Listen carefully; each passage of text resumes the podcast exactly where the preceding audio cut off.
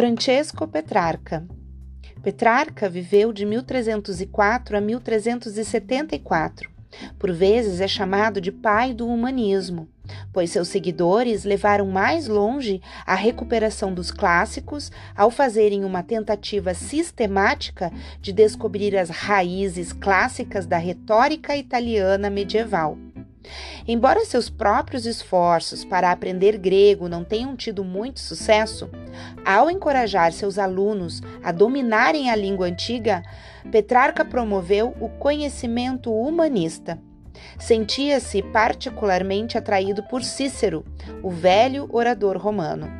Seguindo o exemplo deste, Petrarca insistia em que a educação devia consistir não somente em aprender e ensinar coisas, mas principalmente em transmitir o conhecimento adquirido e usá-lo para o bem público. Por conseguinte, a ênfase educativa devia incidir na retórica e na filosofia moral, na sabedoria aliada à eloquência. Com isso, Petrarca ajudou a impor os valores de Cícero entre os humanistas, e seus seguidores fundaram uma escola para incutir o novo ideal de educação ciceroniano.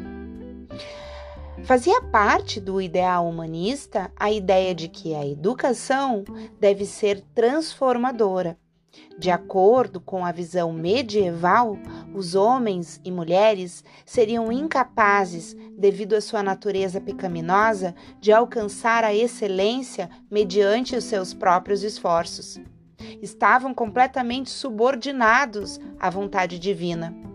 Os humanistas, ao contrário, recorrendo ao conceito clássico grego de seres humanos livres, defendiam que a excelência seria alcançada por meio do esforço pessoal, que tinha por objetivo não apenas a educação, mas a própria vida.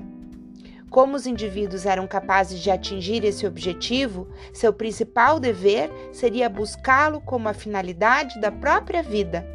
A busca não seria fácil, na verdade, exigiria energia e habilidade extraordinárias. Para esses primeiros humanistas, o homem era livre para traçar a sua própria vida. Seria uma criatura livre para formar o próprio ser, modelando-se conforme a sua preferência. Essa perspectiva humanista inventou a noção de que a Idade Média foi um abismo de trevas e que separava o mundo antigo do deles. Devemos, portanto, aos humanistas a atual divisão da história em antiga, medieval e moderna. Há ainda, na visão humanista, um elemento de ideia atual de progresso. Ousavam pensar que eles eram os modernos e podiam superar até mesmo as antigas glórias da Grécia e de Roma antiga. Nicolau Maquiavel a filosofia e a pedagogia humanista abriu caminho para uma revolução no pensamento político. Ao afastarem-se da orientação religiosa da Idade Média e discutirem a condição humana em termos seculares, os humanistas renascentistas abriram novas possibilidades de reflexão sobre as questões políticas e morais. Nicolau Maquiavel viveu de 1469 a 1527.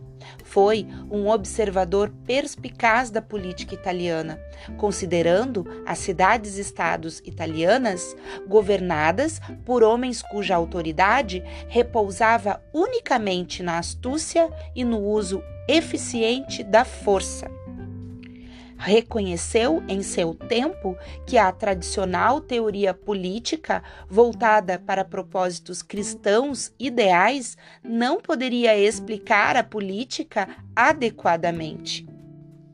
Num mundo hostil, onde a sobrevivência política dependia de vigilância, esperteza e força, os teóricos medievais, com sua crença de que o reino terreno dependia de harmonizar seus padrões revelados por Deus, pareciam totalmente irrelevantes.